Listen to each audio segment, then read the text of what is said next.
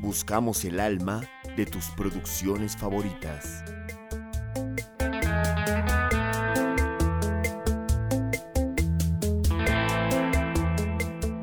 Hola a todos, mi nombre es Paola Arcila y les doy la bienvenida a este nuevo capítulo de nuestro podcast Muñeca Rusa, una producción de Alucine que realizamos para enfocarnos en el alma de nuestras series y películas favoritas. Este programa es para que juntos conozcamos a fondo esas producciones de las que estamos hablando y que encontremos ese centro, ese corazón de cada creación audiovisual, el corazón de cada muñeca rusa.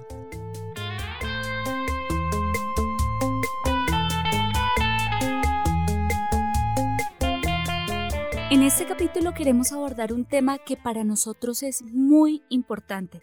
Como saben, en Colombia estamos viviendo una explosión social sin precedentes. Las calles colombianas están llenas de jóvenes que se están manifestando pacíficamente para reclamar un mejor futuro para todos. Sin embargo, también estamos viendo episodios de represión y violencia policial que no podemos pasar por alto.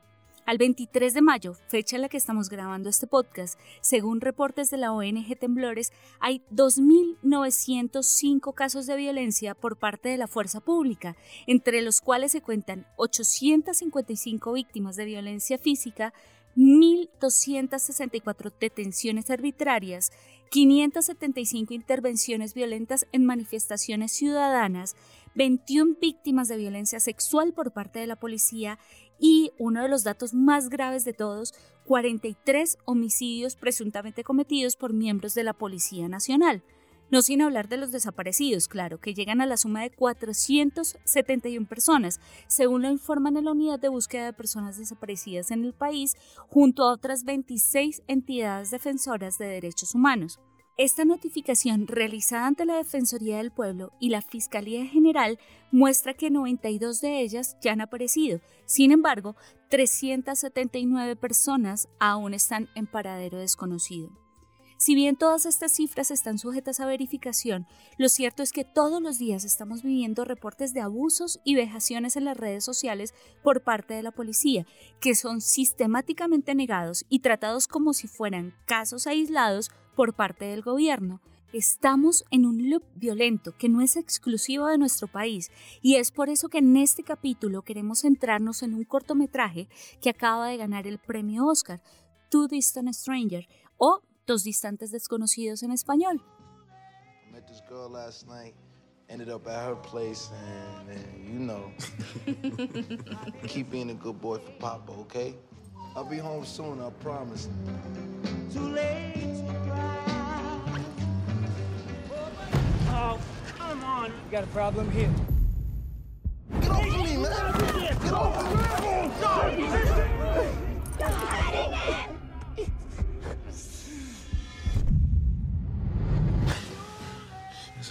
moment just feels like deja vu or something.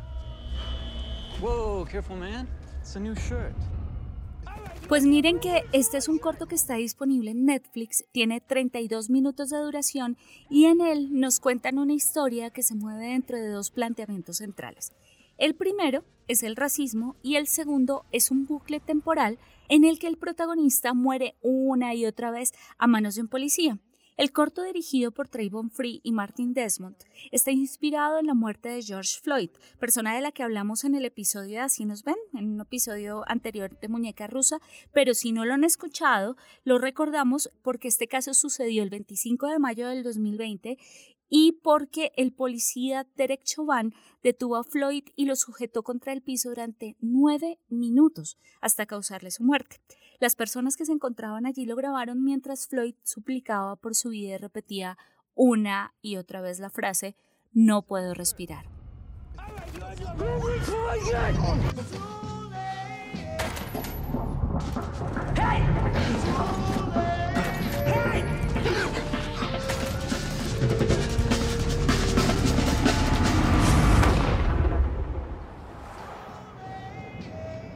Hundred times? So far, yeah. What now? You just let them keep killing you forever? I don't know. One way or another, I'm getting home to my dog.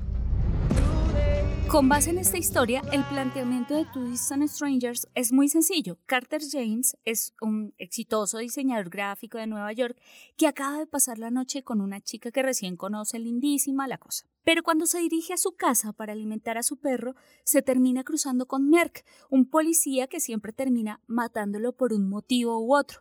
Tras morir, el ciclo empieza otra vez y vemos a Carter despertar al lado de la chica una y otra vez, pero con la conciencia de las diferentes muertes que ha sufrido por causa del oficial Merck. Es como lo que pasa con el Día de la Marmota con Muñeca Rusa, pero en este caso los directores Trayvon Free y Martin Desmond lo usan como una forma de crear conciencia de lo que siempre ha pasado con la comunidad negra y latina en Estados Unidos. De hecho, la inspiración de la historia les llegó durante las protestas por el asesinato de George Floyd, no solo es que muchas personas negras hayan sido asesinadas durante la represión violenta que tuvo el movimiento Black Lives Matter, sino que en Estados Unidos, de acuerdo a una investigación realizada por el New York Times, los policías asesinan en promedio tres personas por día. Esto da una totalidad de casi mil en todo el año. Angustiado por lo que representaba convivir con tanta muerte, Trayvon Free pensó, esto es como la peor versión del Día de la Marmota, todos los días es lo mismo. Iluminado por esta revelación, llamó a su amigo Martin Desmond y escribieron juntos el guion de Two Distant Strangers en apenas cinco días. Uh, today, the police will kill three people. And tomorrow, the police will kill three people. And the day after that, the police will kill three people because, on average, the police in America every day kill three people, which amounts to about a thousand people a year. And those people happen to disproportionately be black people. And, you know, James Baldwin once said, the most despicable thing a person can be is indifferent to other people's pain. And so I just ask that you please not be indifferent. Please don't be indifferent to our pain. Miren que aunque Trayvon Free fue fuertemente criticado por realizar el corto basado en el caso de Floyd y, entre comillas, explotar el dolor negro, lo cierto es que el día de la entrega de los premios no solo llevaba en el interior de su chaqueta los nombres estampados de hombres que han sido víctimas del abuso policial como un homenaje a su memoria, sino que al recibir el galardón citó una frase del artista y activista James Baldwin. Él dijo, lo más despreciable que puede hacer una persona es ser indiferente al dolor de otras personas. Para Free, ignorar la realidad de cómo llegamos a este punto de la historia sería una negligencia cinematográfica, sería darle la espalda a las víctimas.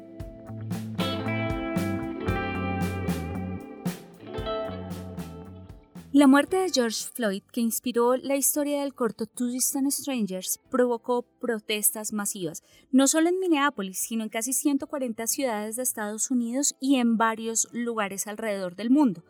En este caso, fue una protesta que nació contra la violencia policial y que ocasionó, tristemente, una respuesta violenta por parte de varios policías y supremacistas blancos. Según le reportó Amnistía Internacional en un informe, el uso indebido de la fuerza, la desproporción en el lanzamiento de material antidisturbios y la falta de respeto al derecho a manifestarse fueron el resultado de muchas de ellas, según lo registró la ONG entre el 26 de mayo, un día después de la muerte de Floyd, y el 5 de junio, hubo 125 incidentes de violencia policial. Entre los abusos documentados se encuentran palizas, el uso indebido de gas lacrimógeno y gas pimienta, el disparo inapropiado y a veces indiscriminado de proyectiles menos letales, como balas de esponja y balas de goma, sin contar también el uso de irritantes químicos, justo en medio de una pandemia ocasionada por una enfermedad viral respiratoria y el arresto y detención injustificados de diferentes personas, incluidos miembros de la prensa. ¿Les suena familiar?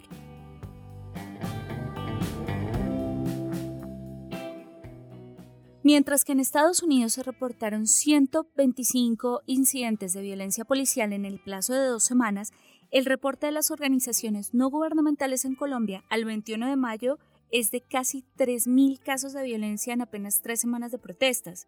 3.000 casos documentados y amplificados a través de esas cámaras de resonancia en las que se han convertido las plataformas de redes sociales. Miren que no sabemos si a ustedes también les pasa, pero esa sensación de claustrofobia que nosotros hemos sentido es desoladora. Algo muy profundo se rompió en ese frágil tejido de nuestro país, o mejor dicho, se ha venido rompiendo. Así como a Carter en Twisted Strangers lo matan 100 veces de formas totalmente absurdas e injustificadas, en nuestro país más de 2.000 personas como Lucas Villa o Santiago Murillo han sido víctimas de violencia física, asesinato, amenazas e intimidación. Este es un ciclo que cada día es más violento y desesperanzador.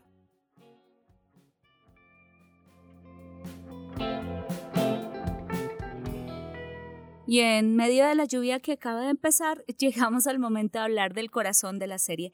Sabemos que esta ha sido una muñeca rusa diferente, que establecimos una relación directa entre un corto que ganó el Oscar el 25 de abril de 2021 y una protesta que empezó oficialmente en Colombia tres días después, pero pues es que es inevitable crear esa conexión. En una de las escenas más fuertes del corto vemos cómo el oficial Merck lleva a su casa a Carter después de una larga conversación en la que parecían haberse entendido y lograr un cierto grado de empatía, digamos. El resultado sigue siendo el mismo. Carter muere por culpa de Merck. Todo vuelve a empezar. Es absurdo, indignante, agotador. En una entrevista, Free, quien ahora es el primer afroamericano en ganar un Oscar a Mejor Corto de Ficción en 93 años de existencia de los premios, mencionaba algo que nos llamó mucho la atención. La policía está conformada por seres humanos, con sus propias historias, familias, éxitos y dolores. Son personas que se enfrentan todos los días a esos escenarios de decisión, digamos que no son robots programados para cumplir unas instrucciones, no, son seres humanos que toman la decisión de hacerlo, bien sea porque creen que eso es lo que tienen que hacer, porque sienten miedo a ir en contravía de sus valores institucionales, porque sienten que los derechos de unos no se pueden interponer sobre los derechos de todos, o porque alguien les ofreció un beneficio por mostrar resultados concretos. El resultado es el mismo, violencia.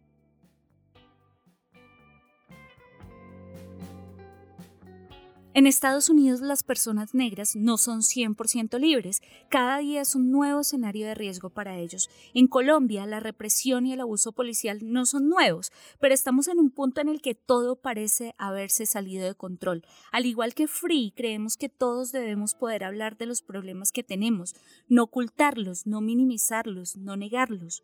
Estamos en un punto de nuestra historia en el que los cadáveres en las calles del país o flotando en los ríos no merecen más nuestro silencio ni nuestro temor.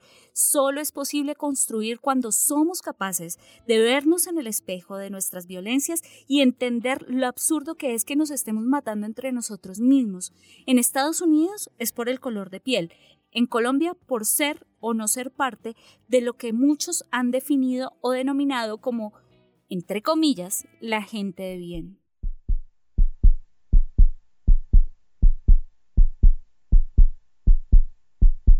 Pues miren que el corazón de esta muñeca rusa y el corazón real de Two Distant Strangers es, en últimas, la esperanza.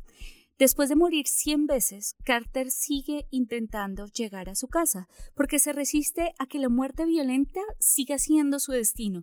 Se resiste porque espera que todo pueda cambiar. Nuestros jóvenes siguen resistiendo en las calles. ¿Nos alcanzará la esperanza para acompañarlos y lograr un cambio para todos?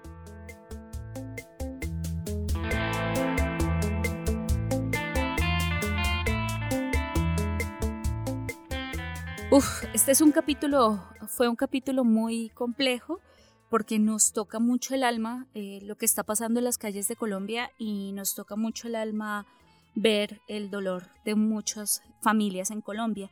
Sin embargo, queremos insistir en la esperanza y para despedirme le quiero agradecer a todas las personas que son parte de esta producción del podcast de Alucine, a todo el equipo que lo hace posible. Quisiera agradecerle a William Montoya, que en Twitter lo encuentran como deje su mensaje, por ponerle mucha fuerza a este capítulo, porque pues ha sido un capítulo bastante fuerte para nosotros.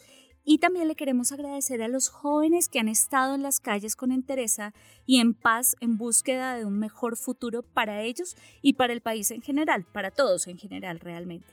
También eh, queremos eh, darle todos los agradecimientos a organizaciones como la ONG Temblores y las entidades que han defendido los derechos humanos de los ciudadanos en el paro nacional realizado. Por otra parte, les recuerdo que Muñeca Rusa es una producción de Alucine. Les cuento también que si quieren ver más contenidos nuestros o si quieren que hablemos de alguna serie o película en específico o si quieren contarnos algo, lo que quieran, nos encuentran en nuestra página alucine.co, nuestro Twitter alucineco, en Facebook alucine.co y en Instagram estamos como alucine-co. Somos los del logo del jaguar. Síganos y suscríbanse a nuestras plataformas que queremos tenerlos a todos. Les habló Paola Arcila. Nos escuchamos pronto.